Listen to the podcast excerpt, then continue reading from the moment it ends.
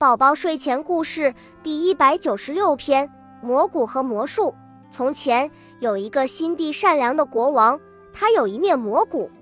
这面魔谷有一个秘密，除国王之外，谁也不知道。魔谷的主人只要不从路上的棍棒或倒在地上的树枝上跨过，那么他一击魔谷，食物就会源源而来；反之，他一击魔谷，不仅没有食物。而且还会有气势汹汹的三百名武士从天而降，用鞭棍把在场的人打得跪地求饶。由于国王把这个秘密牢记在心中，行动十分谨慎，所以魔谷总是提供食物，从来没有出现过派遣武士的现象，一切都很顺当。一天早晨，国王的妻子带着小女儿到附近的小河里去洗澡。小女孩捡到了一只棕榈果，并把它吃掉了。谁知这只果子是一只乌龟丢的。乌龟想乘机捞一把，所以逼迫着母女俩带来见国王。他问国王，在我们国家里盗窃他人的财物是不是严重的犯罪行为？老国王表示，这确实是严重的罪行。于是乌龟就唠唠叨叨地叙述了国王的妻子。如何盗窃他饥肠辘辘的一家所急需的食物？他讲完后，国王心平气和地说：“好吧，乌龟，既然你认为我的妻子盗窃了你的食物，我给你赔偿损失。你说你想要什么吧？你要什么我就给你什么。鸡、羊、奴隶，你选择哪一样？”乌龟毫不迟疑地说：“我要你的蘑菇。”国王无可奈何。他是个守信用的人，已答应乌龟要什么给什么，只好忍痛割爱，把蘑菇交给了乌龟。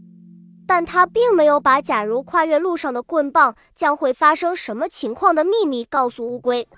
他知道乌龟迟早总会遇到这种情况的。想到这里，他稍稍得到一点安慰。当晚，乌龟就在家里显示蘑菇的魔力，乐不可支。认为他这一辈子再不需要干活了。接连三天，乌龟的一家什么也不干，只是吃了睡，睡了吃。他因此变得越来越高傲，越来越懒惰。终于有一天，乌龟回家的时候，不知不觉从路上的一根树枝上跨过去。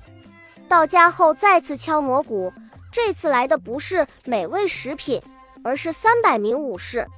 这些武士手拿鞭棍，痛打乌龟全家，直打得他们大哭大喊，呼爹喊娘，一个个都躺在地上，气息奄奄。当武士们消失以后，乌龟才渐渐苏醒过来。他摇晃着疼痛的身体，自言自语地说：“这面魔骨出毛病了，好像已变成恶魔了。”他又说：“反正这只魔骨在家里以后也不能使用了。”还不如去跟国王换一件其他的东西。于是他带着蘑菇悄悄溜出家门，来到王宫。国王早就料到乌龟会来，因为他已听说乌龟挨揍之事。乌龟见了国王，就抱怨说：“我对这玩意已经厌烦了，请你给我换件别的东西吧。”很好，国王回答说：“因为他巴不得乌龟早点把蘑菇送回来。”正巧，我有一棵魔术可以用来交换蘑菇。国王说道：“这棵魔术会长出菜汤和面包，但每天只能要一次。谁要是在同一天多要了食物，这棵魔术就会枯死。”乌龟高高兴兴地用蘑菇换了这棵极不寻常的魔术。他把树藏在丛林中的一个秘密的地方以后，就回家去了。第二天早晨。乌龟和他的妻子拿着十个葫芦来到魔术面前，乌龟的妻子简直不敢相信自己的眼睛。他们把大块的乳白色面包装进最大的葫芦里，又在别的葫芦里灌满了从魔术枝上滴下来的菜汤。当晚，乌龟全家享用了一顿丰盛的晚宴。